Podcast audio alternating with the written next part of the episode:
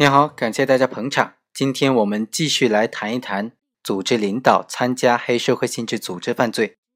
根据全国人大常委会关于刑法第二百九十四条第一款的解释，黑社会性质组织应当同时具备四个特征：组织特征、经济特征、行为特征、非法控制特征。其中，非法控制特征也称为危害性特征，是指通过实施违法犯罪活动或者利用国家工作人员的包庇或者纵容。称霸一方，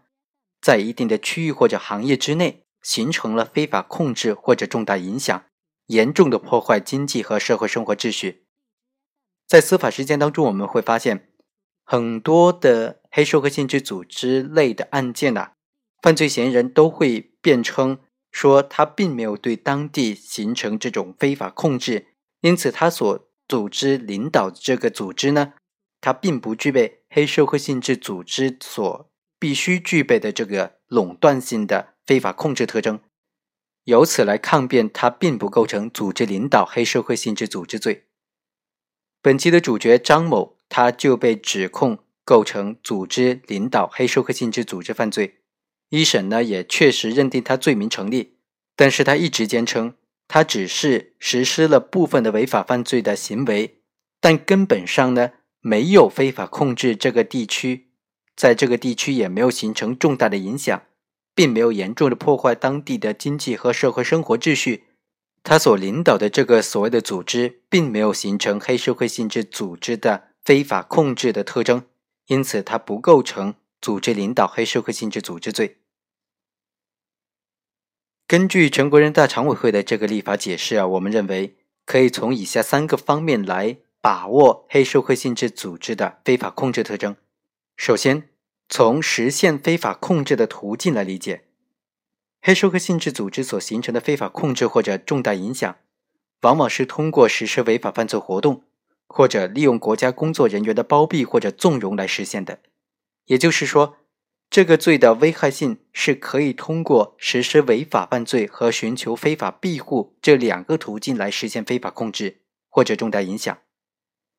具体来说，实施违法犯罪通常表现为敲诈勒索、欺行霸市、聚众斗殴、寻衅滋事、故意伤害、故意杀人、绑架、非法拘禁等等等等。有时候还表现为以实现非法控制或者重大影响为目的而实施的抢劫、盗窃、诈骗等等，或者是强行的插手民间和经济纠纷。当然，需要提出的是，这里的违法呢？主要是指黑社会性质组织在实施犯罪的过程当中伴随的违法活动。如果所谓的这个组织仅仅是实施了违法活动，而没有实施犯罪活动，当然就不能够认定为黑社会性质组织了。另外，寻求非法保护，也就是利用国家工作人员的包庇或者纵容，俗称保护伞。保护伞并不是黑社会性质组织的必备特征，它只是黑社会性质组织。实施犯罪、实现非法控制的途径之一。对于那些仅有非法保护而没有实施违法犯罪的组织，是不能够以黑来定性的。但是反过来说，如果存在违法犯罪而没有非法保护的，只要具备其他的特征，仍然是可以认定为黑社会性质组织的。第二，关于对一定行业或者区域的理解和把握。首先，黑社会性质组织的非法控制表现为对这个区域内生活的人以及这个区域内的经济社会生活秩序有非法控制和重大的影响。因此，在理解上呢，要注意区分区域的大小和空间的范围，它是具有相对性的，不能够简单的以必须达到某一特定空间范围的控制或者重大影响为标准。其次呢，黑社会性质组织的非法控制。必将表现为对某一行业的非法控制，因为经济实力毕竟是黑社会性质组织发展成员、巩固和扩大组织称霸一方的基础，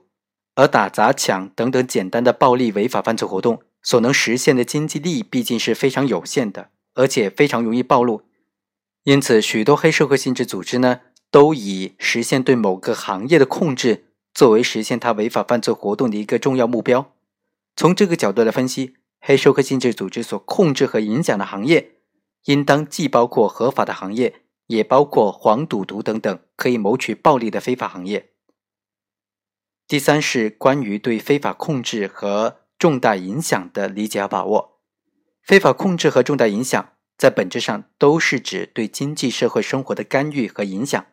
但是它的程度是有区别的。非法控制呢，顾名思义就是干预已经达到了足以控制一定范围内的经济和社会生活的程度，而重大影响呢，是指虽然对一定区域、一定行业内的社会生活秩序造成影响，但尚没有达到可以任意的操控的程度。只是具有了相当的干预和施加影响的能力。这种重大影响呢，是通过一系列的违法犯罪活动形成的，具有一定的深度和广度，而非个别的一时的。所以在理解和把握上，要结合违法犯罪活动的次数、性质、后果、侵害的对象的个数、造成的社会影响，以及群众安全感等等，来综合分析评判。不能够仅仅理解为具体的违法犯罪活动所造成的严重后果，或者具体的违法犯罪活动在社会上所造成的轰动效应。